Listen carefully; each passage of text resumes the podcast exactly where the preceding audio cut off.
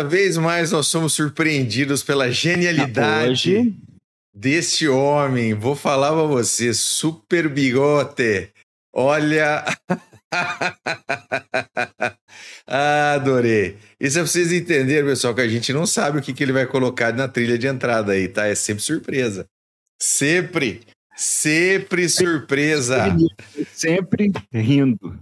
Sempre rindo. Sejam bem-vindos a mais um Partículas de História Militar. Hoje um Notícias do Front, cheio de novidades aí com Venezuela, Goiânia, a situação na Ucrânia. Vamos falar também sobre Israel, a libertação ah, ah, de parte dos reféns, a troca, né? Não libertação, né? A troca de 3 para 1 aí dos reféns.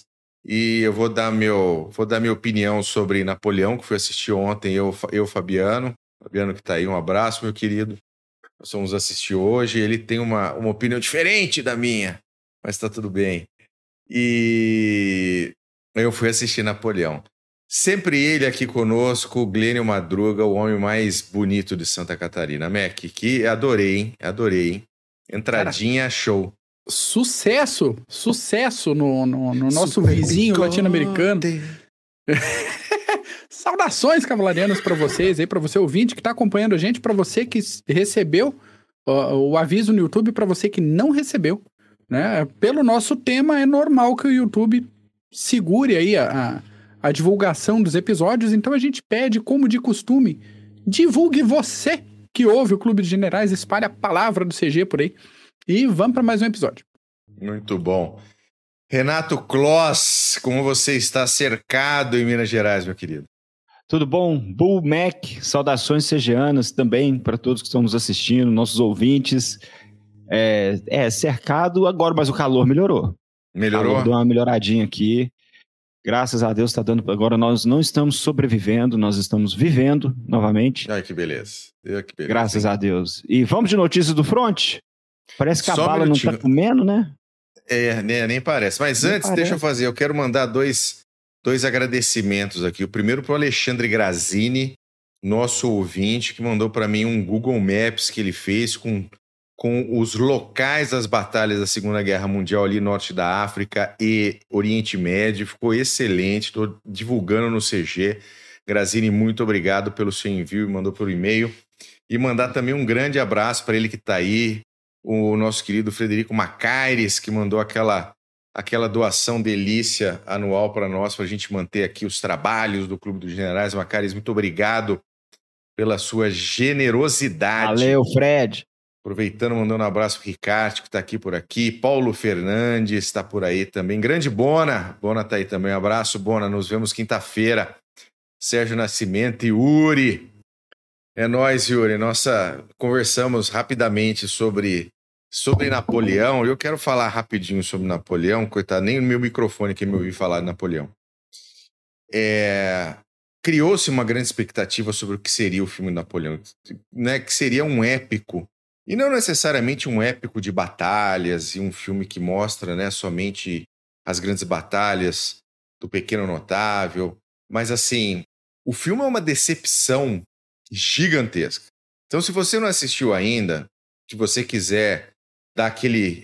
colocar no mudo o que eu vou falar agora, coloque no mudo, se você quiser, porque essa é uma opinião pessoal minha, tá? É uma opinião pessoal minha, tá? E então, ah, ah, esperava-se um épico sobre Napoleão. Né? É, eu- eu- foi o que ele falou para mim ontem. Mas, eh, Bitenca, você foi sem expectativa. Pô, viu um filme não sei o que é.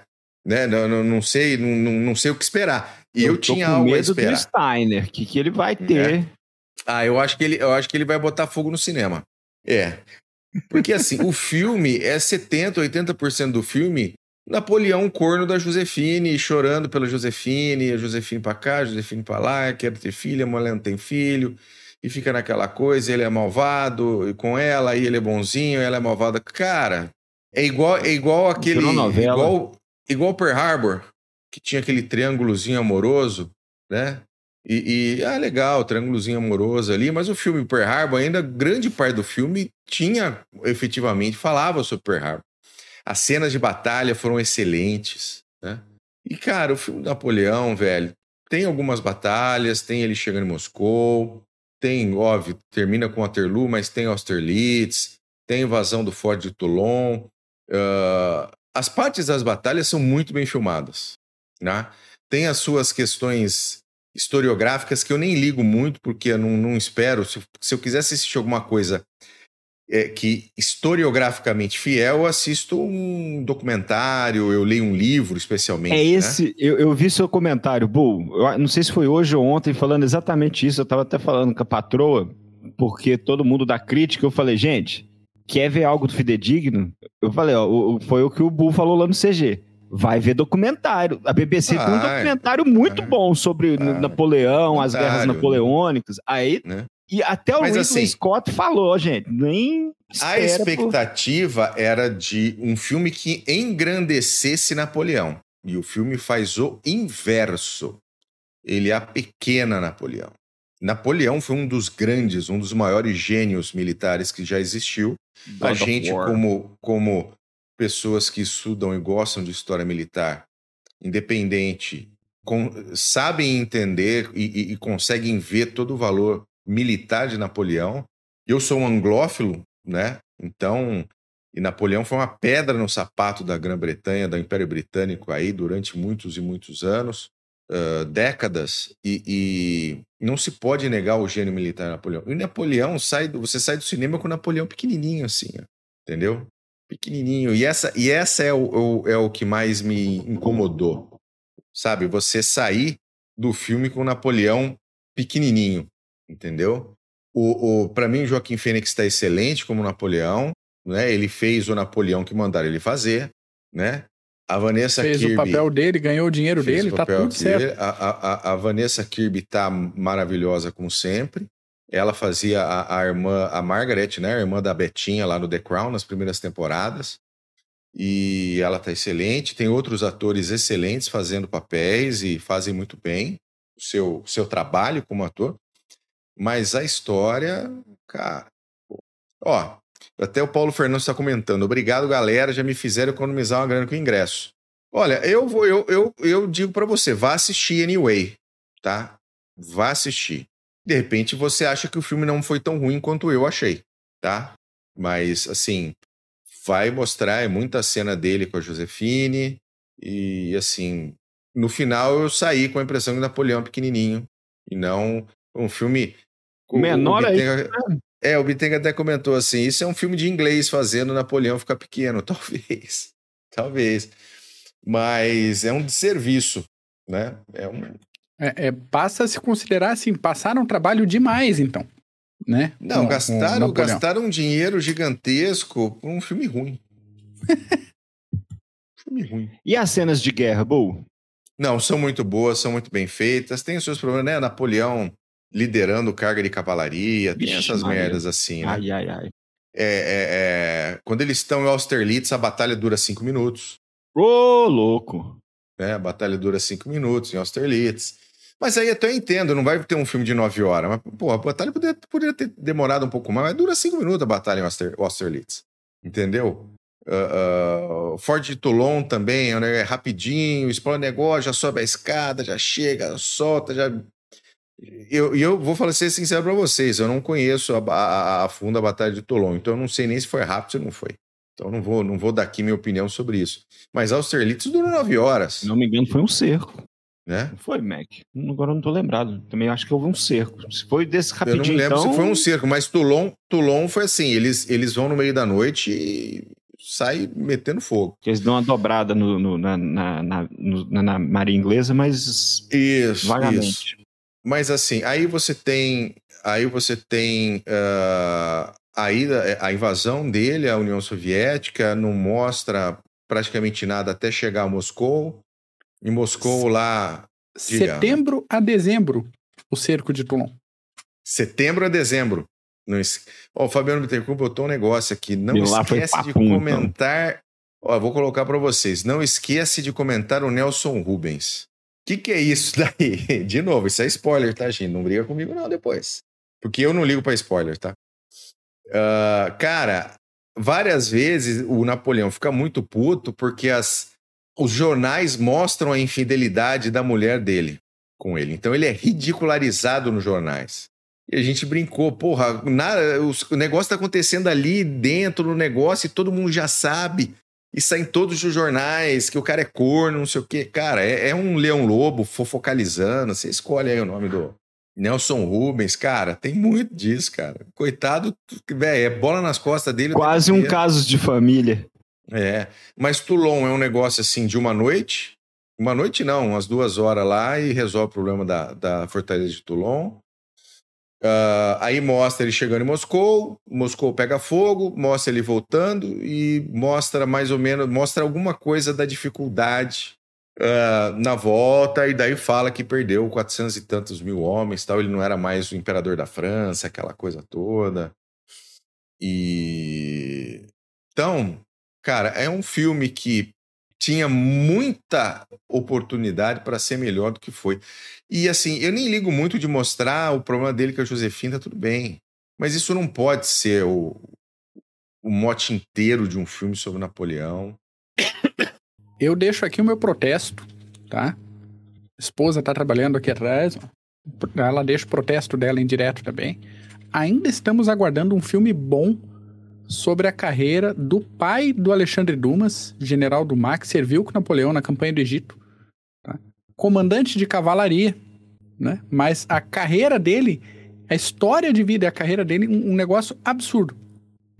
Estamos esperando um filme, uma série, alguma coisa que traga isso com detalhes, porque esperado Napoleão não adianta não, mais, né? Não, imagina. Napoleão volta correndo da, da volta correndo do Egito uh, porque descobre que a mulher tá chifrando ele. Né? É que pariu, é caso de família. Ah, caso de pai. família, cara, caso de família. Né? Vem um general e fala pra ele: Ó, oh, não quero ser chato com você, não, mas tua mulher tá, ó.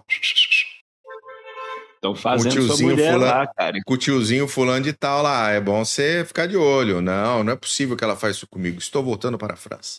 Vou pro cinema de jeito nenhum. Estou abandonando o fronte no Egito e estou voltando para a França. E o Ricardão pegar... tá lá. Não dá para pegar um voo Cairo-Paris, tá, gente? Hum. Tá? Não dá para pegar o voo Cairo-Paris. Vai, vai demorar o primeiro navio ali algumas semanas. Embora. E ele vai lá para confrontar. Cara, é, tem muita cena, tem muita cena assim. Eu não vou dizer que a cena é ridícula, mas a cena assim diminuindo, né, mostrando um, um lado humano dele que eu não sei se existiu, porque daí eu não conheço. De repente a gente faz a gente faz o, o, o um dia um, um, review com, com Steiner, mas. Não, dependendo, ele nem vai querer vir aqui falar, não. Cara, realmente foi uma decepção grande, grande, grande. Ótimas cenas de batalha, muito bem feitas, efeitos sonoros, cara, a, a, a figurino excelente, as, o, o, toda, toda a parte das ruas de Paris, toda essa parte do, do início que mostra a Revolução Francesa, com Robespierre, aquela coisa toda. Cara, esse, cenas excelentes. Ele começa até promissor, o filme, mas depois desaba para um fofocalizar. É, o, o, o Bona, o Veio Brasil aqui, Trajano está falando aqui, vou esperar sair no Gatonete. Faça isso, se você não quiser ir. Tá perdendo nada.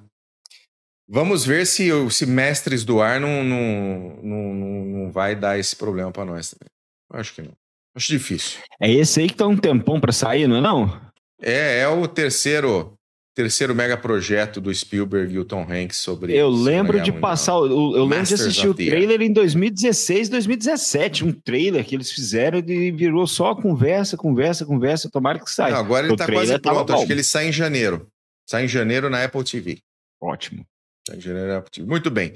Depois de meter o pau no filme dos outros, no trabalho dos outros, é o que a gente faz, né? Historiador é isso que a gente está é, aqui também. Engenheiro de obra pronta. Justo. Né? Harley Davidson comentando aqui: mestres do ar não tem como dar errado. Eu também acho difícil. Tem, cara. É, tem, calma que, Mas nego ajuda, hein? Hoje em dia, ah. hoje em dia, nego ajuda. Fique tranquilo. Mas belezinha, vamos falar um pouquinho agora sobre o conflito em Israel, que nós tivemos aí um cessar-fogo. Deixa eu acertar uma coisa aqui. Ai. Nós tivemos aí um cessar-fogo a partir do dia 24 de novembro, uh, com um acordo, né, que foi inclusive mediado pelo Catar, que dá aquela guarida para os líderes do grupo terrorista Hamas. E aí colocou-se lá, fizeram lá o, o, o super trunfo, e 50 reféns de Israel seriam retornados a Israel e 150 prisioneiros palestinos em Israel seriam retornados a Gaza. Uh, isso veio acontecendo. Aí houve agora uma extensão desse cessar-fogo, que o cessar-fogo vai até agora o dia 30, até depois de amanhã, com mais. Uh, uh, mais tanto o, o, os, os hostages né, liberados pelo, pelo Hamas, como os prisioneiros palestinos liberados pelo, por Israel, né? Agora mais 20 israelenses e 60 palestinos pelo lado Trocaram reféns por uh, uh, uh, convictos. Por terrorista. Por terroristas, convictos, dentro, de, dentro da prisão. Reféns, pessoas. Exatamente, pessoas inocentes, reféns estão sendo devolvidos a Israel e Israel está devolvendo terrorista para o Hamas. Mas se tudo der certo, não vai sobrar um. então, até 30 de novembro, continua esse vai e vem aí. Já saiu um monte de, de coisa na, aí pelo Twitter da vida, tá, tá uma loucura, mas parece que a coisa está acontecendo, tá? Uh, nesse meio tempo houve acusações de que, de que houve, né, é, é, é, de que cessar-fogo não foi respeitado por Israel, pelo Hamas, etc. Houve ataque de foguetes do Hamas no, no primeiro dia do cessar-fogo, inclusive. Mas assim, nesse momento, os combates principais estão praticamente parados, né? Praticamente parados. Uh, o Hezbollah ainda não tá, também está bem low profile ali na área do norte de Israel. Você ainda tem alguns ataques palestinos uh, na Cisjordânia contra forças de segurança israelense. Mas a situação, por enquanto, é de pausa nos combates, troca de reféns, que a partir do dia 30 uh, esses combates devem retornar. Existe a possibilidade de que o Hamas vai continuar tentando, vai tentar ampliar ainda um pouco mais esse cessar-fogo. Desculpa. Vai tentar manter, manter esse cessar-fogo por mais alguns dias além do dia 30, mas aí vamos ver como, como as coisas vão acontecer. Toda vez que eu escuto cessar-fogo, eu penso logo em reagrupar. É lógico que é reagrupar. O Hamas precisa respirar. Nós já citamos isso. Se cessar-fogo é reagrupar, gente. Tudo bem, tem a questão humanitária, estão certos nessa, nessa questão humanitária, mas se lembrem, questão dos terroristas, e isso que nós estamos falando aqui, é, é no caso, o cessar-fogo a gente vem citando, isso é uma tática antiga. Se reagrupar, ganhar tempo. E é isso. Uma coisa que eu queria citar, Bull e Mac, e aqueles que estão uh, nos assistindo, eu assisti uma matéria muito interessante de como os israelenses, as, as forças de defesa de Israel, estão lidando com os túneis. Nós citamos há dois episódios atrás, dois ou três episódios atrás, não, não me lembro, de que o Hamas tem em torno de 500 quilômetros de túneis ali em Gaza. Não tem como você destruir tudo. É impossível. O que, que Israel está fazendo? Está fechando as entradas. E como que Israel faz, é, é, é, fecha essas entradas? Eles possuem uma espuma que eles jogam dentro da entrada e essa espuma vai aumentando, aumentando, aumentando até você tampar por completo. E isso não é uma espuma que depois a, a espuma fica, fica duro o suficiente, endurece. E quem está lá dentro, meu amigo, acha outra saída. Porque dali não uhum. sai mais. Pode cavar, daquela espuma de, de selar Exatamente. É, pra... de porta, isso, assim. aquela isso, espuma, exatamente. espuma expansiva, é isso. Essa mesmo. Estão usando dessa a, a, a, engenhosidade, vamos dizer assim, para lidar com o, o, o, os túneis do Hamas. Vamos lembrar que na década de 70, 60, 70, os tunnel rats do Vietnã, existe um filme que só de ver já dá claustrofobia. Já vou avisando. Tunnel rats, tunnel rats, no caso que é o nome do filme, e é naquela época pistolinha na mão, lanterninha na outra e vai embora. Que der, deu. Agora Israel está lidando com esses túneis uh, dessa forma mais uh, uh, inteligente um pouco, né? Mas, Mas também com a é tecnologia é, hoje, né? Não, e os túneis são sofisticados, né? Isso.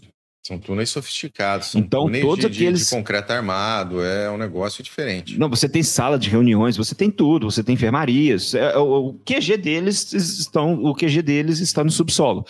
Então, essa é uma forma, todas as entradas que eles não conseguem des destruir, ou os túneis, o resto eles vão tampando com essa espuma. Bem interessante. Sim. E nós tivemos ainda uma, uma situação ali no, no, no Golfo de Aden, porque os Houthis tentaram fazer o sequestro de um navio de propriedade israelense, o Central Park, mas foram impedidos por um destroyer da Marinha Americana, e aí, aí, aí os Houthis lançaram dois mísseis balísticos contra o Central Park, e que foram interceptados pelo USS Mason, destroyer da Marinha Americana. Então continua ali aquela região bastante complicada para navegação comercial. Certo? Meu querido Paulos, vamos falar de Ucrânia. Vamos falar da Ucrânia, então, para a gente lembrar que está tendo guerra lá. Não, se bem que agora a, a, a, a campanha na Ucrânia voltou aos holofotes junto da campanha em Israel. E, bom, vamos falar primeiro do, dos highlights, das coisas mais importantes, que depois vamos falar das, da parte operacional, mas é, dia 25 de novembro agora, a, a Federação Russa lançou ou realizou o maior ataque de drones ao território ucraniano desde o começo da guerra. Então, dizem que foram 75 drones a, a, de fabricação iraniana, aquele Shahid, e 74, 76 ou 75, mas dizem que apenas um a, conseguiu penetrar e, e, acabou atingindo Kiev. É, bom, eu também não acredito muito nesses números. Claro, muitos foram interceptados, mas nós sabemos que isso é guerra. Não sei se foram esse, todos esses, esses drones suicidas abatidos, apenas um que conseguiu furar a defesa. Também no, do lado russo, eles disseram que nem isso eles fizeram. Então não tem como saber realmente. Os russos falaram que não, não, tem nada a ver com isso, não. Enquanto os, os ucranianos receberam esses drones, uh, uh, e foi o maior ataque realizado desde o começo da operação especial, vamos dizer assim, da guerra. Aquela de três dias? É. Isso, é. aquela, tomar Kiev em três dias, marcharem e tudo mais. Pois é, nós já estamos quase que fazendo dois anos. E eu, as análises que estão, as pessoas estão fazendo hoje, acadêmicos, aqueles que uh, buscam notícias, bom, as notícias não são muito boas em relação à guerra, mas vamos falar outros dois pontos é, primeiro que dia 25 de novembro houve o maior ataque uh, de drones suicidas na Ucrânia, focando principalmente em Kiev. E vale lembrar que 25 de novembro de 2023 se comemora o 90 aniversário do Holodomor, como uma forma, um memorial da, uh, para as vítimas uh, do Holodomor na década de 30. E parece que os russos tomaram esse dia de, de luto para lançar o maior, maior barragem de drones suicidas até agora no território ucraniano.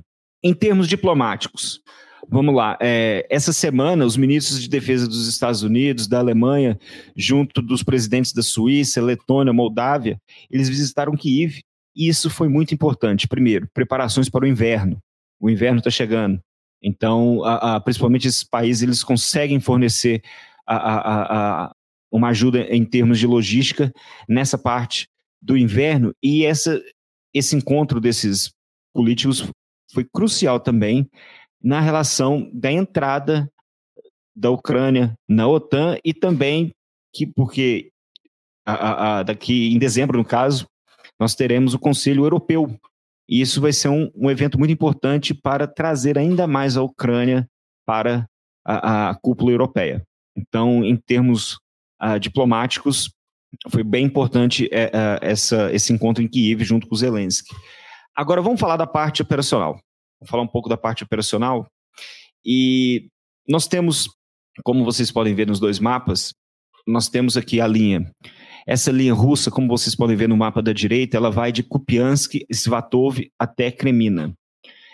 Junto de Avdivka, Peraí, que esse, esse nome é o mais. Eu acho que eu acertei, é isso mesmo. Ad, tem, que aquela, tem que dar aquela respiradinha. Tem, de... tem, porque realmente é, é, é, bem difícil. Essa ganha de todos, mas muito bem. A linha Kremina, Svatov, Kupiansk está sendo toda atacada pelos russos. Porém, os russos não possuem o mesmo ímpeto de, de que há dois anos atrás. Então, essa linha, aos poucos, está sendo atacada pelos russos, houve certos ganhos, só que ganhos pequenos na área de Kupiansk. Então, os russos continuam atacando essa parte a, a, da linha de frente e também eles atacam a, a, a região de, no caso, Barmut. Eles estão também atacando, junto dos ucranianos se defendendo, e Avdivka. A, é isso mesmo, Avdivka. A Avdivka parece ser hoje o maior esforço russo a, a, no campo de batalha. E é uma situação, é uma, uma região importante porque ela dá, a, a, ela dá acesso à região industrial ali na região de Donetsk. Então, é uma região importante e tudo mais. Os russos atacam nessa linha e em Avdivka também, claro. Mas o ponto que se discute hoje é outro.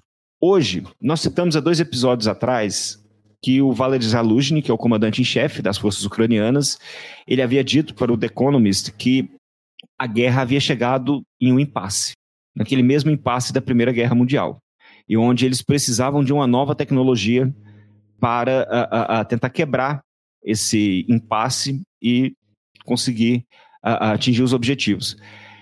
As análises que o Ocidente vem fazendo, e não só o Ocidente, todos aqueles que estão estudando e acompanhando a guerra na Ucrânia, é, acreditam que realmente agora a guerra chegou no impasse. E eu vi um dado muito interessante de que uh, uh, nos últimos 11 meses a linha de frente mudou apenas 1%, trocou em mão de um lado para o outro apenas 1% em relação a toda a linha de frente e também ao grande ganho, os ganhos que os russos e os ucranianos tiveram no ano passado. Então, essa questão do impasse é, transmite a ideia de uma situação em que nenhum dos lados é capaz de avançar ou progredir. Você ele resulta numa paralisação da linha de frente. E nós temos algo muito importante, que o inverno está chegando. E junto do inverno, as operações cessam, elas diminuem muito devido à visibilidade e tudo mais. É, russo e ucraniano também sofrem com o inverno, não só os outros. Então, esse impasse que hoje nós estamos vendo, eles pode, ele pode impactar muito no quê? Na estratégia do Ocidente em relação à ajuda da Ucrânia. E hoje o que nós estamos vendo é um debate entre a, a Ucrânia e Ocidente de quem que é a culpa dessa falta de ganhos territoriais por parte da Ucrânia. Então, enquanto os americanos e outros aliados eles culpam as táticas dos ucranianos na linha de frente, por exemplo, eles culpam que o, eles deveriam ter concentrado suas forças blindadas de maneira mais eficaz em um ponto decisivo. E isso é uma estratégia, não é nem uma tática, isso é uma estratégia de você concentrar suas forças, no, no, suas forças principais no ponto decisivo. Uh, na, no século XVIII, no século, no século 18, 19, a ideia de estratégia era essa, principalmente no século 19. É você concentrar suas forças no ponto decisivo que advém, que é, veio, tem origens nas guerras napoleônicas. Então, os americanos eles acreditam que a, a, apontam o dedo para os ucranianos e falam: olha, vocês a, não concentraram suas forças no ponto decisivo, em vez disso, vocês espalharam suas forças e tentaram penetrar em vários locais, e com isso vocês não concentraram. E mesmo que se vocês concentrassem, vocês, mesmo que vocês tivessem baixas elevadas no início, isso iria diminuir aos poucos, porque você iria avançar, você iria a, a, ultrapassar os campos minados, você iria penetrar a, nos bunkers e nas outras linhas de defesa russas, e quem sabe conseguir uma grande penetração na linha de frente. E os americanos falam que os ucranianos não fizeram isso. E agora isso é super discutível. Será mesmo que os ucranianos, porque os ucranianos não possuem uh, um vasto poderio em termos materiais da mesma forma que a Rússia tem, e também de soldados. Então, os ucranianos optaram por não concentrar e recuar, usar a artilharia e seus mísseis para tentar amolecer essas defesas russas, principalmente na área de Robotnik, como o nosso querido Steiner citou na vez que ele participou aqui do, do, do, do, do episódio, ele citou dessa, de, desse, dessa penetração ucraniana rumo a Melitopol, que nós dizíamos que era que dizem até hoje que é a estratégia ucraniana de você cortar a ligação das forças russas na Crimeia com o resto da Ucrânia ocupada. Então, a, a, os americanos dão como exemplo Barmut. Barmut hoje é onde há o maior número de unidades ucranianas. E não é no sul, por exemplo, onde eles estão tentando quebrar as linhas de defesa rumo a Melitopol. Já os ucranianos apontam o dedo para os americanos e outros aliados, citando, lógico, apontam o dedo, mas sabendo que eles um precisa do outro, muito mais Zelensky precisa do Ocidente, claro, senão a Ucrânia já teria sumido. Mas alguns generais e oficiais ucranianos eles apontam o dedo aos Estados Unidos, para os Estados Unidos e outros aliados, citando que houve uma demora do Ocidente em fornecer equipamentos de última geração a, a, a, para a, Ucrânia tentar quebrar essa linha de defesas russas o mais rápido possível. Isso é muito discutível, uh, meu querido Mac e meu querido Bull. Vocês não acham que isso é uma discussão? Será que os ucranianos estão, uh, os americanos estão certos? Será que os ucranianos estavam certos em não deslocar tropas de um ponto uh, vital, que é Barmut, que virou quase que um Stalingrado da campanha ucraniana, para os russos? Eu, Sim? Eu acho, eu acho que é muito mais uma questão da Ucrânia estar tá lutando pela sua sobrevivência e não poder fazer uma concentração de forças num ponto estratégico e arriscar perder, perder grande parte do seu material. Sim, e pessoal. Material Exatamente. e pessoal. Então, assim, eu tenho uma grande extensão de fronte que eu preciso cobrir contra o inimigo que é mais forte e o inimigo que não liga para perdas humanas. Então, várias, nós estamos vendo na guerra da Ucrânia algumas táticas da era, da, da, da era soviética da Segunda Guerra Mundial, dos, as ondas de soldados executando ataques frontais sem qualquer problema do número de mortos. A então, assim, por exemplo, convictos e mercenários, que nem Barmut. Então. É, é, é desse jeito. Então, assim, não há como, eu, eu, sinceramente não, não acho que, que a Ucrânia tem algum problema estratégico. Ah, é um problema de doutrina, porque ainda é doutrina soviética. Não. Cara, eu não vou arriscar, não vou botar a maioria dos meus ovos na mesma cesta aqui para depois eu me ferrar. Exatamente. Entendeu? Porque é... Seria maravilhoso romper, seria maravilhoso romper a linha, né, Mac? Ah, é ótimo romper a linha, né? Eficiente. Até como apontou o, o Igor aqui, tá, beleza. Tem blindado. Claro que tinha uma falta de blindado. Tem uma falta de força aérea. A gente apontou isso, inclusive, apontou o problema de logística disso depois. Como é que você coordena a manutenção disso, disso tudo em campo de batalha ao mesmo tempo? Mas ok, você concentra e rompe fronte. Moscou não está ali do lado para você fazer um, um, um, um avanço direto e, e, quebrar o inimigo. Né? Você Ok, rompeu o front, você é envelopado, você defende o resto do, do, do teu território como? Exato, e você precisa de mais gente. É, então se não tem gente, não tem disponibilidade de, de, de principalmente de efetivo, né, de tempo e de efetivo para isso, não dá para fazer não. não é, numa situação como essa, num avanço como esse, rompimento de fronte, rompimento de linha, a gente sabe que existe uma defesa por profundidade gigantesca que, que a Rússia teve tempo de construir. Se você não consegue efetivamente fazer o rompimento total e separar as forças, e você em algum momento você vai perder o ímpeto, o risco de você ser envelopado, como o Paulo falou, é gigantesco. E aí você faz o quê? Aí não tem mais jeito. Pronto, Porque perdi, não é só romper, é, é abrir o fronte, envelopar os dois lados do inimigo e ter efetivo suficiente para não só manter o território, como para abrir essa, essa brecha, né? Sim não, sim. Tem, não tem. A Ucrânia não, não tem, tem, como fazer isso. Não tem o que fazer. E a Ucrânia está sofrendo muito em questão de pessoal, em questão de mobilização. A Ucrânia não é a Rússia. A Ucrânia, é, existem vídeos em todos os lugares de, de ucranianos oficiais pegando ucranianos a, a, na rua. É, é, a, em torno de 16 ucranianos, se eu não me engano, morreram já tentando cruzar o rio, que faz fronteira perto de Odessa com a Romênia, tentando fugir da mobilização, morreram afogados. Então a Ucrânia está sofrendo muito com essa questão de mobilização e falta de pessoal para a linha de frente, porque você precisa ter um, um, um balanço entre o pessoal que está servindo ao esforço de guerra e o pessoal que está tomando conta do fronte e que precisa fazer o país funcionar. Então você precisa ter um balanço entre esses dois e a Ucrânia está tendo um problema muito grande com isso.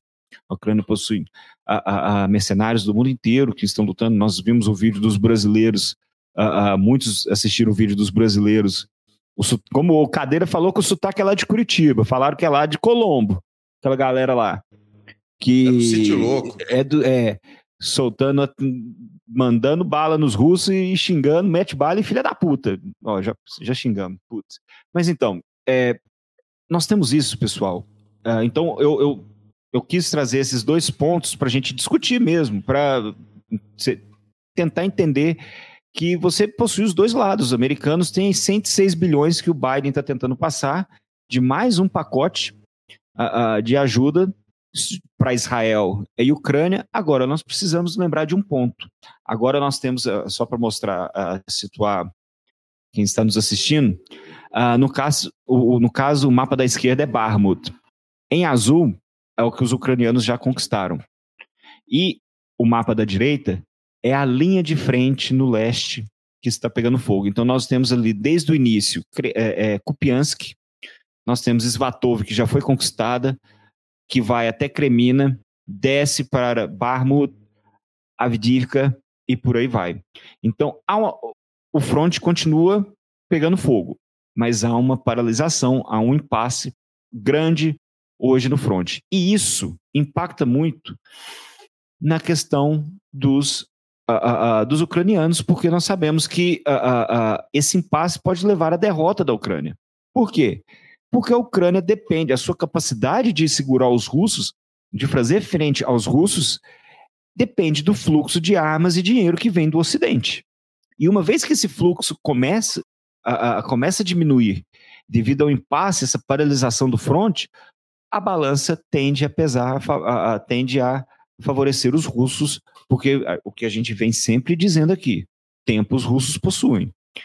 Prigogine, antes de soltar o pino da granada lá no meio do voo, havia dito que os russos vão chegar no Dnipro em 2024, 2025. E muita gente riu.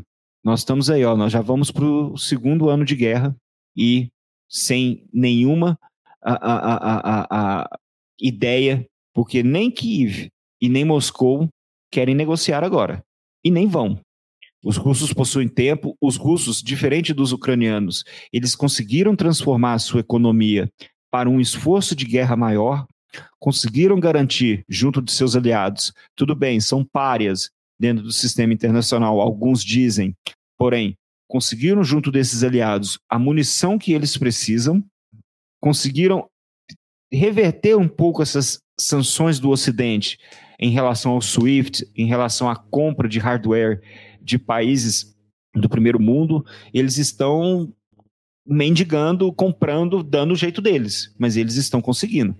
Dia 25, 75, 76, quem vai, vai saber o número exato de drones kamikazes? Foram lançados e todos esses de fabricação iraniana. Então, os russos conseguiram transformar um pouco essa economia deles e tentar driblar um pouco dessas sanções econômicas. Porém, nós vamos ver até o final, acredito que até o final do, do, do, até o final do ano, começo do ano que vem, uma paralisação muito grande e um impasse. O Zaluzny quase perdeu a cabeça quando ele falou isso, quando nós citamos há dois episódios atrás.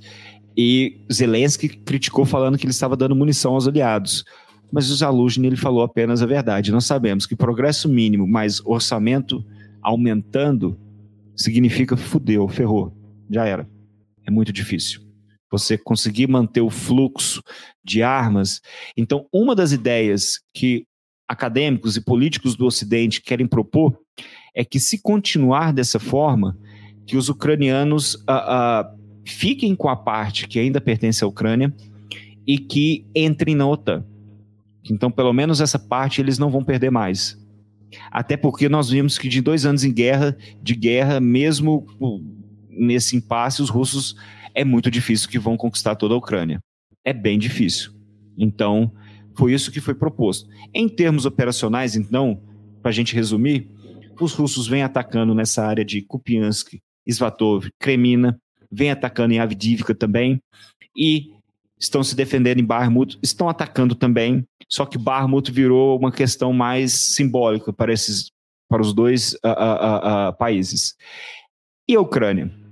A Ucrânia não está parada também. A Ucrânia ela está tentando de todos os jeitos segurar os russos, mas também estão tentando expandir aquela cabeça de ponte em Kirkin, Krikin, Kirkin, se eu não me engano, o nome.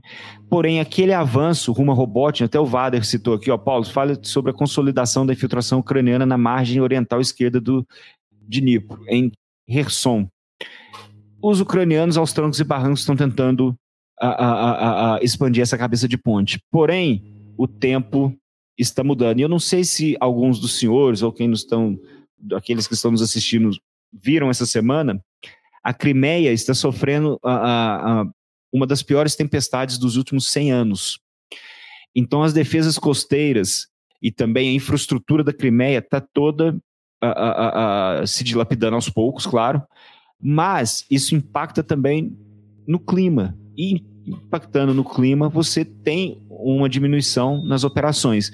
Então, aquela infiltração ucraniana, primeiro, essa cabeça de ponte, eles estão tentando expandir ao pouco, que esse é o mapa da direita, e temos também aquele avanço uh, que rumo a Robotny e depois Tokmak, que iria até Melitopol.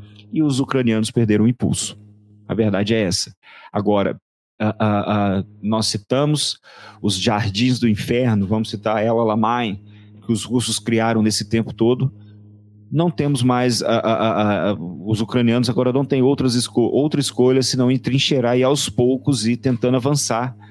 Agora, Vão concentrar forças? Vão segurar a frente? Isso veremos agora daqui em diante. Mas que temos hoje um impasse, da mesma forma que o Zaluzny a, a, citou, nós temos hoje. Então, da mesma forma que nós temos aquelas trincheiras, aquele impasse da Primeira Guerra Mundial, nós temos agora, no século XXI, na campanha da Ucrânia. Cenas dos próximos capítulos, mas na verdade eu acho que é cenas do, da próxima estação, né? É, Porque o inverno. o impasse, o impasse ajudou a exaurir as economias da, da Alemanha na Primeira Guerra Mundial. Obviamente existiu bloqueio, bloqueio continental à Alemanha, da Royal Navy, mas o impasse ali na, na, na Europa, na Europa Central, causou muito dano à economia alemã, que já sofria. E é, começaram os motins e aí a rebelião e tudo mais, depois todos aqueles conflitos pós a, a, a guerra, a Alemanha quebrada e tudo mais. É, mas é hoje é isso que nós temos em relação ao, à campanha da Ucrânia, impasse. É isso. Estão, os Abrahams estão já operando, a, a, os pilotos ucranianos já estão bem treinados com os F-16, porém ainda nós temos um impasse. Será que essas armas terão serão aquela bala de prata para tentar furar o bloqueio russo? Não sabemos. É, eu gostaria de citar outro ponto também, porque é sobre a Finlândia e a Rússia, e a Finlândia fechou toda a fronteira com a Rússia, a não ser um ponto bem ao norte da Finlândia, para coibir a entrada de imigrantes ilegais uh, junto à Finlândia. É, eu queria citar porque, lógico, coçaram, coçaram, coçaram e citaram o tal da guerra híbrida. E eu fico louco. Toda hora, e, eu vejo. É toda hora. É, é, você acorda. Hoje eu mandei já lá no grupo, um grupo que eu, que eu participo com o nosso querido Marco Túlio e toda hora, toda hora, toda hora, tudo bem. Mas a questão é que isso não é uma guerra híbrida, gente. Esquece esses rótulos. Isso é uma guerra política, isso é uma guerra de bastidores a Rússia quer desestabilizar a Finlândia. Ela não pode bombardear a Finlândia. O que, ela vai fazer? Vai liberar certos imigrantes para tentarem entrar na Finlândia e tentarem depois passar para outros países. Tudo bem, mas você acaba criando caos. E nós estamos vendo hoje alguns problemas que os países da Europa estão tendo. A, a, a, até revendo algumas leis em relação à imigração daqui em diante. Só que os finlandeses foram muito espertos. Ninguém quer subir para depois de Murmansk, lá no norte, bem no Ártico, para tentar cruzar e descer toda a Finlândia. Quem que vai fazer isso? É isso. Então os, os finlandeses conseguiram reverter isso aí de uma forma bem engenhosa, uh, uh, fecharam a fronteira. Só que essa ideia é uma ideia que começou a ser usada pela Bielorrússia há dois anos atrás, junto à Polônia. Nós citamos aqui e agora os russos estão tentando fazer, ou seja, eles facilitam a entrada dos imigrantes, principalmente da Ásia Central, Afeganistão, Paquistão e tudo mais, e depois, ó, pode ir embora, pode entrar por aqui. Só que os finlandeses fecharam toda a fronteira e liberaram apenas um posto avançado no Ártico. Quem quiser passar por lá pode tentar, mas vai ser bem difícil. Bom, é isso aí, meus queridos. Em relação à guerra da, à guerra da Ucrânia, cenas do próximo capítulo ou cenas do, da próxima estação. Nós temos um impasse, Zaluzhny estava certo, Zaluzhny pediu novas tecnologias, é claro, ele não quer uma arma a, a, a, como Hitler pensava, naquela arma que derrotaria os aliados de uma forma contundente, mas ele pede um pouco mais de inteligência e novas tecnologias, como sistemas antiaéreos, sistemas para você tentar a, a, proteger os drones, sistemas anti-drones e tudo mais. É assim que você penetra no front hoje em dia. E vamos ver o que vai acontecer, né? Muito bom, excelente. E, senhor Mac, nós vamos falar do Super Bigode? Vamos ter que falar Agora do, do eu quero Bigodon, ver. né? vamos ter que falar porque a situação está esquentando de novo. Só que para entender de onde vem, para onde vai esse rolo todo, né? O que come, como se reproduz, a gente tem que fazer aquele prolegômeno histórico É o clássico. flashbackzinho. Aqui. Flashback, é, mais ou menos. Né? mais ou menos, porque a gente volta naquela questão que a gente fala sempre da formação dos estados na América Latina, todo o processo lá.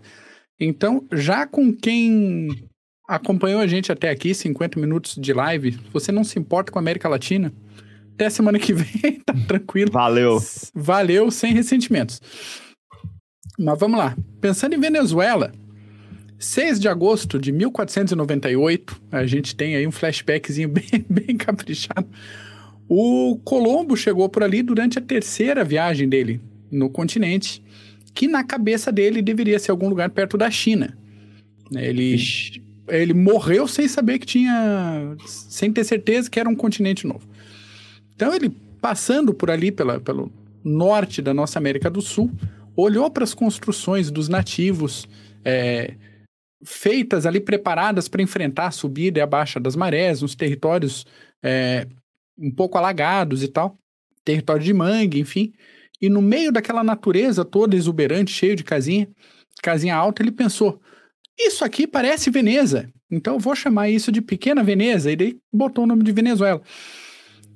Ninguém sabe até hoje se ele estava falando sério ou se ele estava é, zoando os venezianos, porque Colombo era de Gênova e a gente sabe que tem uma rivalidade histórica entre Gênova e Veneza, então ele podia estar de palhaçada, mas é, é o que ficou, ficou Venezuela. né? Eu escolho ficar com a palhaçada. Exatamente, é uma versão, a gente pode, pode ter essa escolha. A primeira cidade ali foi fundada em 1502 e em 1528 o atual território, né, o, o que é hoje a Venezuela, foi entregue já para dois banqueiros alemães para quitar algumas dívidas do Império Espanhol. Não deu em nada, tentaram explorar a região, deu mais prejuízo do que qualquer outra coisa. Em 1546 eles simplesmente devolveram a terra para a Espanha. Falou, ó, fica com essa encrenca para vocês, eu não quero saber disso. Conforme o tempo passava, os espanhóis foram ampliando o domínio da terra, tanto para dentro do continente quanto lateralmente, né? É naquela lógica de, de, sempre de buscar recurso, de encontrar cidades míticas construídas de ouro, de repente até uma fonte da juventude pelo meio do caminho. E é bom a gente lembrar uh, que nessa época ainda rolava muito daquelas lendas medievais de cidades perdidas, de civilizações que tinham tantos recursos, tanta comida que ninguém precisa trabalhar, só coçar de manhã, passar pomadinha à noite e pegar comida nas árvores e tudo tá bem. Então, para quem tem mais interesse nesse tipo de assunto, pesquise, tem livros interessantes sobre o chamado uh, País da Cocanha e também quiser um exemplo direto do ideal de um, um país aos olhos uh, do final do medievo, leia Utopia do Thomas Moros. Me falaram livrinho... que a União Soviética era assim. É, livrinho um pouco cansativo do Thomas Moros, mas é rapidinho, dá para se divertir um pouco. E aí a gente tem a, a, a sequência que o território original venezuelano foi se esfarelando depois de um tempo, né? Primeiro, algumas ilhas se desagregaram, como Trinidad, Trinidad Tobago, Aruba, Curaçao, e de repente os holandeses se instalaram no continente mesmo em 1627, acompanhando todo aquele rolo, todo, toda aquela movimentação que a gente falou na, da, sobre a presença holandesa nas Américas. Então, além disso, guerras acontecendo na Europa, tudo pegando fogo, a questão da União Ibérica entre 1580 e 1640. Então, tudo isso acontecendo ao mesmo tempo. Em maio de 1717, o noroeste da América do Sul foi oficialmente transformado em vice-reino da Nova Granada, com capital em Bogotá, atual Colômbia. E ficou assim até as campanhas napoleônicas, é, que foi o início, é, de fato, dos processos de independência na América Latina. Ali do ladinho do território venezuelano, a Guiana, pensando aqui num território que atualmente corresponde à Guiana e ao Suriname, essa Guiana ficou sob, sob controle holandês até 1814, quando foi entregue para os ingleses. Então, durante esse período aí, acabou a Segunda Guerra Anglo-Holandesa, os holandeses expandiram o domínio do território um pouco mais para o interior do continente e para leste, e no território que hoje é o Suriname, né? Então as províncias mais a oeste ficaram com a, com a Inglaterra, ficaram, se tornaram colônia britânica, e o território mais a leste permaneceu de posse da Holanda. Aí, voltando um pouquinho para o lado, na Venezuela, teve Olha início... que mapa bonito. É bonito, né? Olha teve só. início a formação da Capitania Geral da Venezuela em 1777, Uh, todo o rolo aqui para o sul da América estava acontecendo. O Tratado de Santo eh, Ildefonso, uh, rolo com colônia de Sacramento, invasão de Floripa, todo esse negócio. Ali no norte, formação da Capitania Geral da Venezuela. E depois a independência foi declarada em 1811.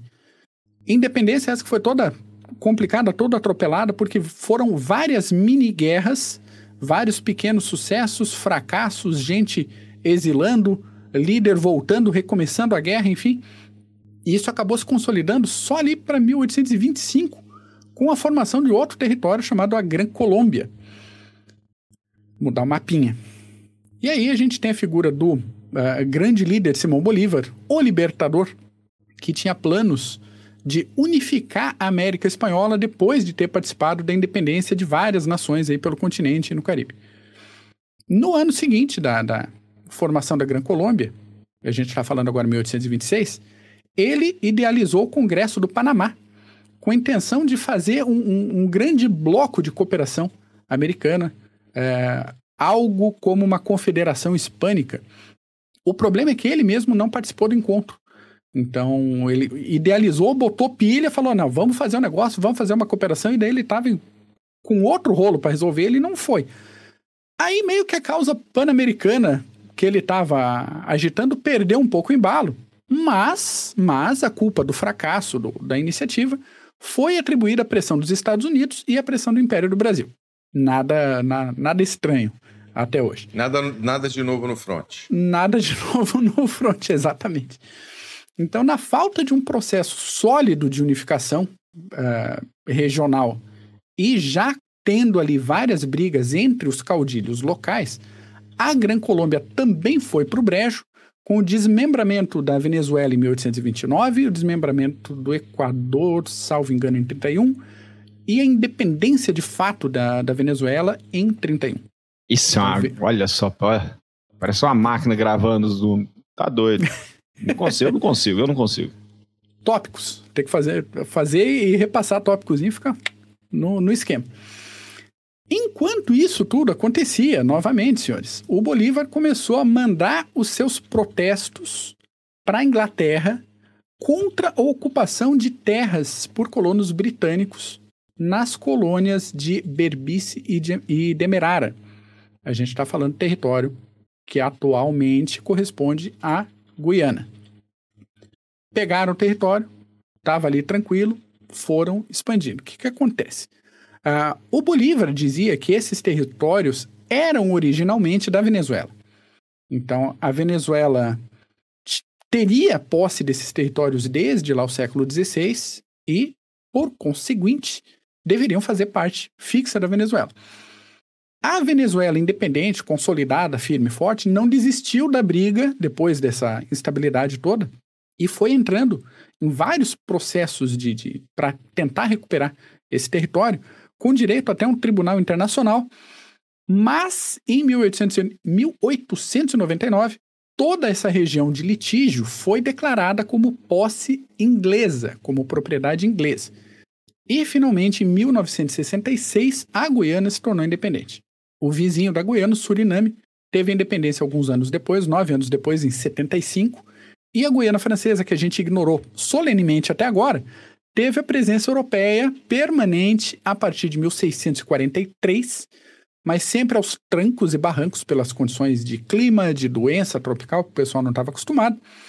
Em 1809, durante a, a era napoleônica, os portugueses tomaram posse do território, devolveram para a França em 1817. Aí a região virou um, uma colônia penal e, no final das contas, continua sob domínio francês na condição de departamento ultramarino. Então é, é um pouco é, confuso quando a gente pega é, uma referência de que a maior fronteira terrestre da França é com o Brasil. E é de fato, porque a, a Guiana Francesa é parte da França, não é uma colônia, não é um negócio separado. Então, tá dado o contexto de formação ali, mais ou menos, mas não tá dada explicação de por que demônios a Venezuela quer invadir a, a Guiana. O rolo agora é o seguinte: o Maduro uh, alega que a região do Essequibo é originalmente venezuelana, aquela briga que a gente viu do Simão Bolívar de 1826. E que, portanto, a recuperação desse território é um, uma reparação de uma injustiça histórica. Respirem. O nome da região vem de Essequibo, vem do nome do explorador espanhol Juan de Esquivel, um dos oficiais das navegações do Colombo. Tá? Então, uh, tem um pouco desse tumulto é, também com relação ao mapeamento oficial.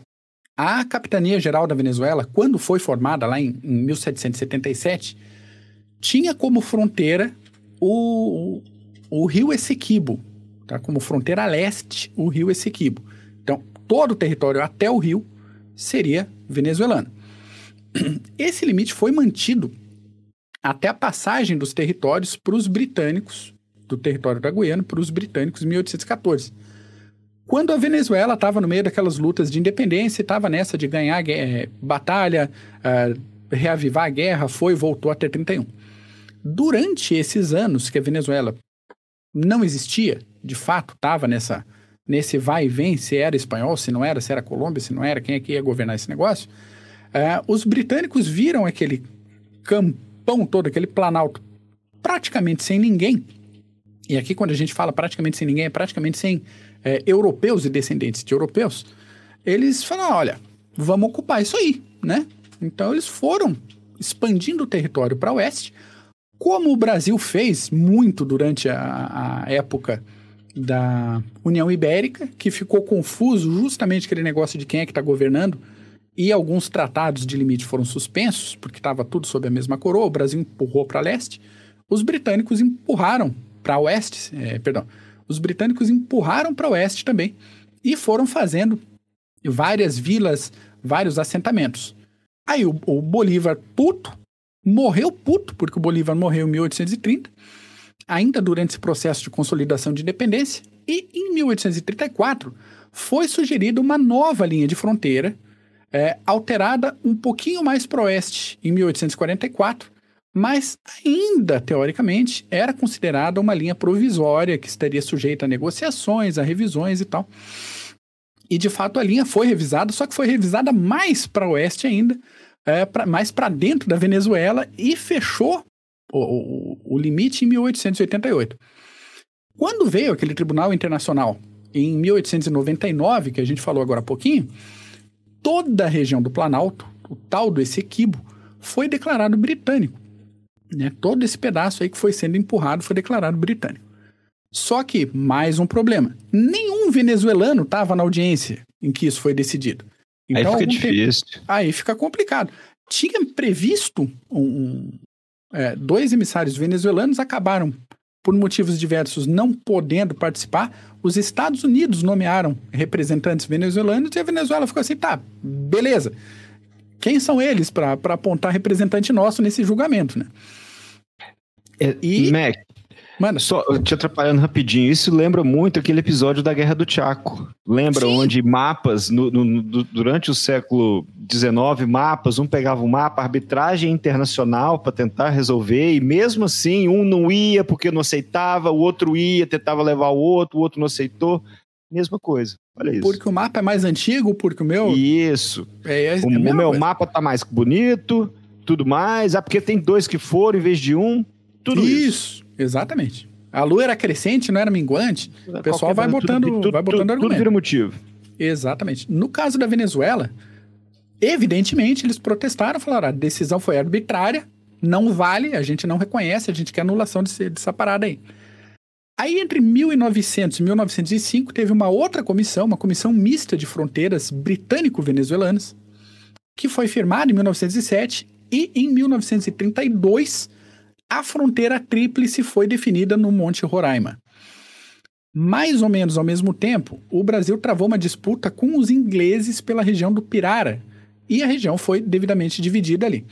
Essa parte da, da do Pirara, da Guiana, também é reclamada pelo uh, governo da Venezuela. Então, uh, eh, para quem está acompanhando no mapa ali uh, no YouTube, tem uma pontinha de Brasil ali, a região do Pirara vem um pouco para dentro e essa uh, todo esse território para leste vai pirar junto para Venezuela.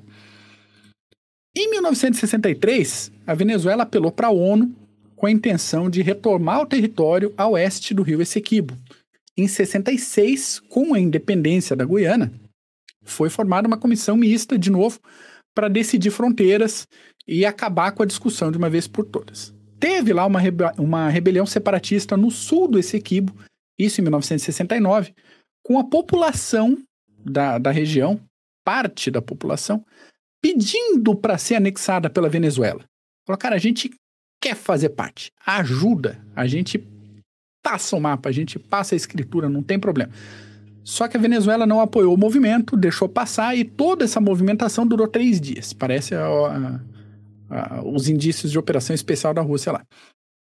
Em 83, veio outra tentativa de negociação e a Guiana deu uh, três opções de arbitragem internacional para a Venezuela. Podia ser via Assembleia Geral da ONU, podia ser pelo Conselho de Segurança ou podia ser pela Corte Internacional de Justiça. E a Venezuela negou os três, falou assim: eu não quero negociar. Quero negociar ou só nós aqui ou com algum outro cara que eu escolho. Logo depois, que a, que a Venezuela refutou esse, esse pedido, a própria Venezuela levou a briga para o secretário-geral da ONU, segundo eles, para tentar uma situação pacífica diplomática sem atrito. Em 2007 aconteceu uma violação de águas territoriais pela parte da Venezuela. Aí teve toda uma briga. Ah, é, passou, passou, não passou. Não, não conta como violação porque a área está em litígio. Que toda essa região desse Equibo, em mapas da Venezuela, e só da Venezuela, aparece como área em disputa. Para eles é área em disputa, para o resto do mundo todo não. Em 2015, bem perto da gente, oito anos atrás, a Guiana descobriu umas reservas bem rechonchudas de petróleo e imediatamente começou negociações de exploração com a Exxon, ExxonMobil. Salvo engano, ano passado, 2022, já abriram edital para exploração e vamos para cima e a Venezuela ficou indignada. Uh, mas já em 2018 começou a surgir um papinho aqui, um papinho ali, de que a Venezuela pretendia invadir de fato a, a região desse equipe.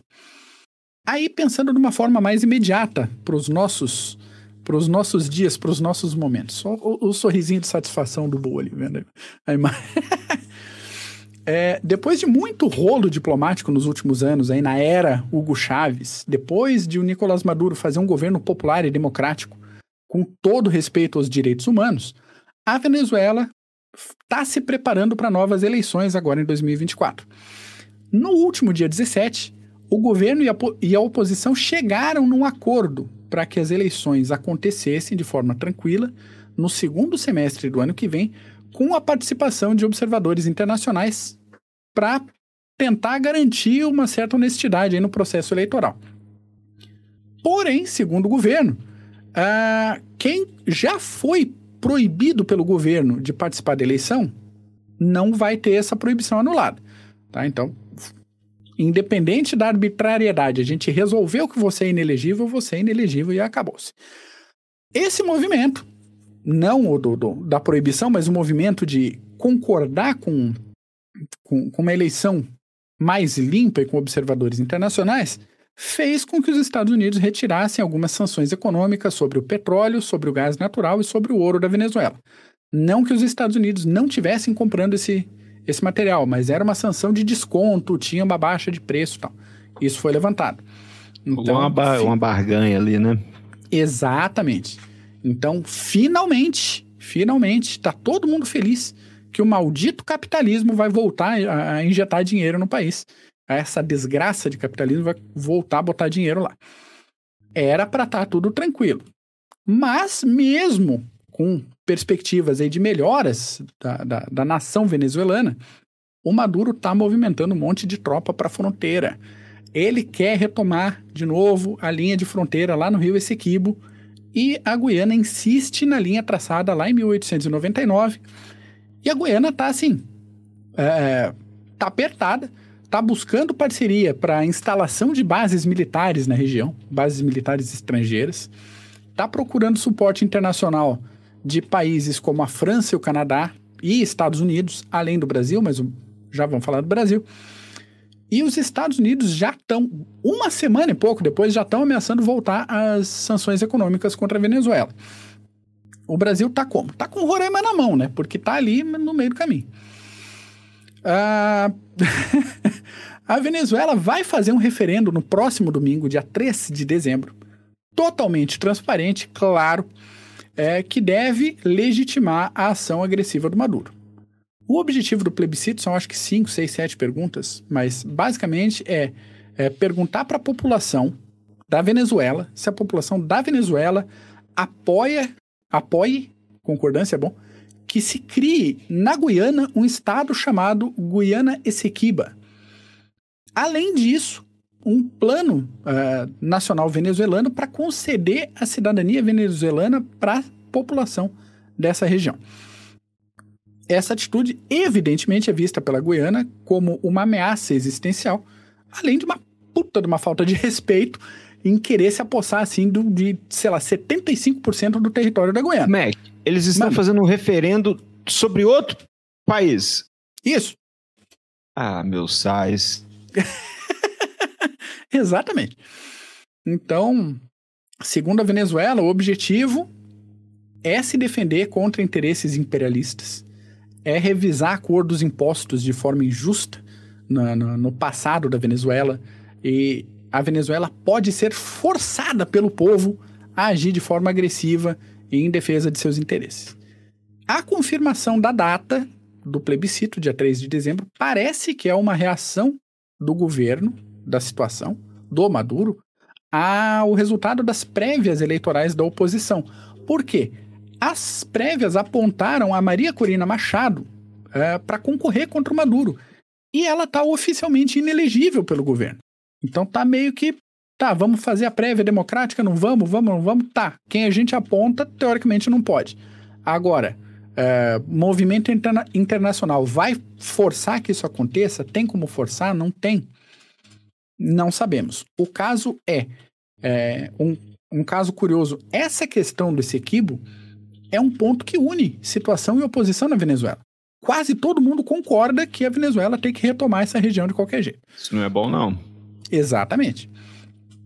Hoje, no dia desta, desta gravação, no dia desta live aqui, dia 28 de novembro, saiu um comunicado da Corte Internacional de Justiça dizendo que na sexta-feira agora ela vai dar uma resposta ao pedido da Guiana para a indicação de medidas preventivas com a intenção de impedir a Venezuela de realizar o tal do referendo. A Guiana entrou com pedido de arbitragem na, na Corte Internacional de Justiça em 2018, lá no, na primeira ameaça da Venezuela de invasão, para que o acordo lá de 1899 fosse reconhecido de maneira final e revogável, mas até o momento a situação ainda não tinha chegado, não chegou de fato a um, uma determinação final.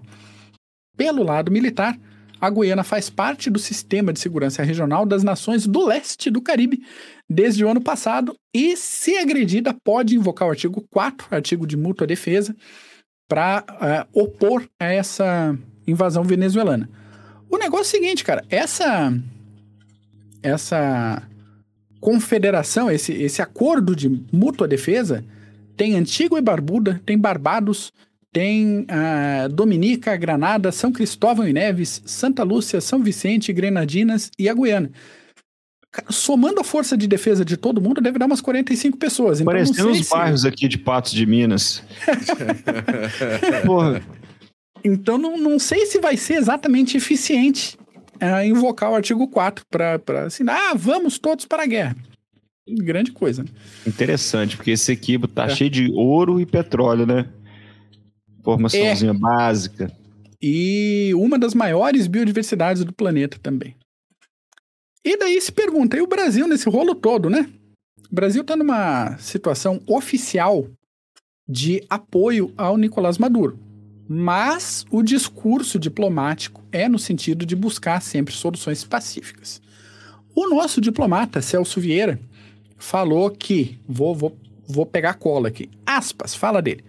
Uh, nós mesmos tivemos nove questões de fronteiras com os países vizinhos. Com todos eles, resolvemos as nossas diferenças de fronteiras e territoriais através de negociação. E sempre fomos respeitosos dos acordos atingidos. Fecha aspas. Ainda assim, a diplomacia brasileira não pediu anulação ou o adiamento do referendo da Venezuela. Um, militarmente, o Brasil fez o que tem que fazer, é, movimentou algumas tropas para a região da fronteira, num movimento geral que deve sinalizar para a Venezuela para não usar o território brasileiro como caminho para a invasão da Guiana. E é isso mesmo, assim, a gente não, não tem como... Apenas isso. É, Apenas não, isso não ah, vai mover blindado, força aérea, não, sei, não vai, não vai. E também, dentro do que a gente vê, que a gente estuda, que a gente comenta de história militar, também não vai se meter. Né? No máximo, ficar ali, olhar, falar, vocês que se virem, vocês Pod que briguem. Poderia agir nos bastidores é. em termos diplomáticos Exatamente. e tentar. E na prática, algo. essa atuação do Brasil de só mandar um pouco de tropa para lá, só fazer não sei o quê e, e isso aí é um aval para o Maduro fazer o que ele quiser ali na, na fronteira. É isso, minha gente. Venezuela é imperialista, Venezuela gente. Olha só. Quem diria, não? É, quem te viu, quem te vê. Exatamente. Vamos lutar contra o imperialismo. Como? Invadindo o vizinho. Invadindo o vizinho, fazendo tá referendo sobre, sobre o, destino do, do, do, do, vizinho. Daqui a pouco vai ter. Daqui a pouco já pensou, lança aí um. Vamos fazer um referendo aí de cisplatina, tal, tal, tal. Começa desse jeito. Que, Se que todo custa, mundo. Né? É, como nós uh, uh, citamos no episódio, e foi no episódio, acredito que no episódio passado, que se todo mundo quiser pegar mapa velho e querer reclamar de terra, terra roubada ou terra ocupada, olha, vai faltar bala nesse mundo. Porque são vários, e, e é cada um mais esdrúxulo que o outro. Sim. Nós tivemos um, um embate entre, a, se eu não me engano, um super tucano filipino e, e, dois caças de combate chineses que estavam dentro de águas territoriais das Filipinas, porque eles acreditam que a área é deles, no Mar do Sul da China. Mais um exemplo. Estamos vendo agora a, a, a Maduro e a Venezuela junto de Essequibo. E um fato que você trouxe, Mac, que isso é muito preocupante. Geralmente, é, é, e já citamos aqui várias vezes, é, é eu estou até careca já quase, dá para ver aqui a, o fundo da piscina, de tanto falar que quando a situação não está legal, traz um problema, vamos criar um inimigo, inimigo, externo. E, e agora, algo inimigo. que você citou, Mac, que é muito preocupante, isso une a oposição e o governo. E quando isso ocorre, parece que você une o país. É aquele país todo em prol, talvez, daquele objetivo. Eu não acredito, da mesma forma que o professor Marco Túlio aquele dia falou da questão do Hezbollah, não, o Hezbollah, o Líbano está quebrado. Talvez não é o caso de o Hezbollah invadir Israel, mas eu, eu, eu não acredito também que a Venezuela tenha um orçamento para poder sustentar uma campanha ou até um, uma incursão, talvez Lembrando que seja. que aquela região ali de mata é dificílimo acesso. Exato, não é- transporte. Não são planícies, não. A hora que você estava mostrando o mapa ali do, do- do- da questão do Brasil, do Pirajá, e ali no meio da Raposa Serra do Cara. Não vai ser fácil, não, não. é passeio, não é, não, Não é não são os passeio. pampas. E nós Não, já vimos, e nós já vimos que nessas situações, em termos assimétricos, tem gente que sabe se virar.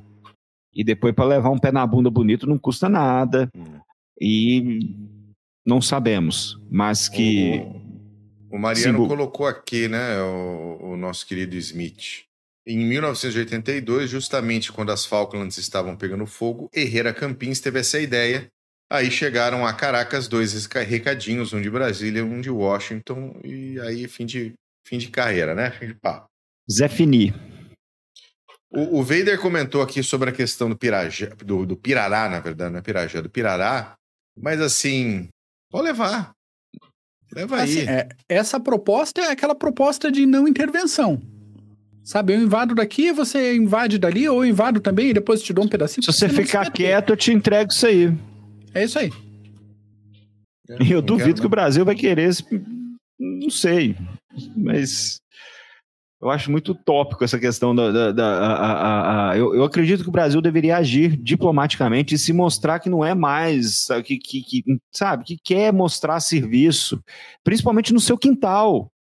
Mas essa letargia também Quem já Essa é sabe. algo que Essa a letargia gente que nós e a- conhecemos. É, e a política geral aqui da, da América Latina. Né? Ah, hoje passou no Senado uma votação simbólica, por exemplo, aprovando a Bolívia no BRICS. Acho que foi no BRICS. Saiu agora há pouquinho. Assim, o Senado não tinha que votar, mas ok, passou a, a situação lá. Então, entre Bolívia, Venezuela e Guiana, a gente sabe como é que vai ficar a, a orientação diplomática nossa. A gente sabe. A melhor saída do Brasil é Guarulhos. A Exato. melhor saída para o Brasil é Guarulhos. Ainda assim dá Muito rolo bom. de vez em quando. Isso. É isso, Mac. Positivo, chega por hoje. Então tá bom. Aguardando movimentações a partir de domingo com o resultado do plebiscito. Exatamente. E os exatamente. poderes do Mr. Maduro. Lembrando que dia 5 nós teremos o, o Canuck aqui, o nosso querido Marco Túlio, falando sobre gol da Meia. E depois, na semana seguinte, nós teremos nosso querido José Antônio Mariano falando sobre os estados mentais dos líderes soviéticos da Segunda Guerra Mundial. Finalmente, finalmente, vai sair. Já desmonetiza Então- já de início. Então, dia não- 12, dia 12 tem estados mentais, dia 5 nós vamos falar sobre gol da Meir e vamos aí tocando. E claro, né, tem aquelas atualizações. do Nossas mundo atualizações do front, porque a bala continua comendo. Exatamente. Muito bom. Então tá certo. Mac, obrigado. Eu que te agradeço, Pangina. Obrigado para você, ouvinte, que está aqui acompanhando a gente na live ou no seu aplicativo de podcast preferido. Se quiser contribuir com a gente, contribua, manda pix, manda, vira eh, membro do canal aqui no YouTube. Compra presente de Natal com o nosso link da Amazon. Compra lá, você não vai pagar nada mais com isso aí, você vai dar uma comissãozinha pra gente para manter essa, esse par de dinheiro aqui no ar. E aproveite, a gente sabe que você vai comprar na Amazon, né? A gente sabe, todo mundo sabe. Não terá custo nenhum para quem estiver Exatamente. comprando e vai ajudar Aproveita o CG. e ajuda a gente aí. Muito Isso bom. aí. Klaus, obrigado. Eu que agradeço o Bull Mac, mais um grande episódio de Notícias do Front aí sobre essa região desse equívoco. Acho que deve ter muito pouco conteúdo, então foi uma aula do Mac sobre a, a- a região, Com o certeza. background, por que que chegou a, a- isso tudo. Depois, mais para frente, a gente fala de todos os movimentos de independência da América do Sul, que é algo super importante também, mas valeu pela aula, Mac. Tinha muita gente, eu, por exemplo, não conhecia ah, os pormenores desse conflito e agora deu para ter uma ideia bem mais embasada devido ao nosso querido Mac. Isso aí. Obrigado. Beleza, gente. Você que ficou até agora, muito obrigado. A todos que participaram hoje, bastante participação, a gente gosta disso mesmo. Tenha uma excelente semana, um grande abraço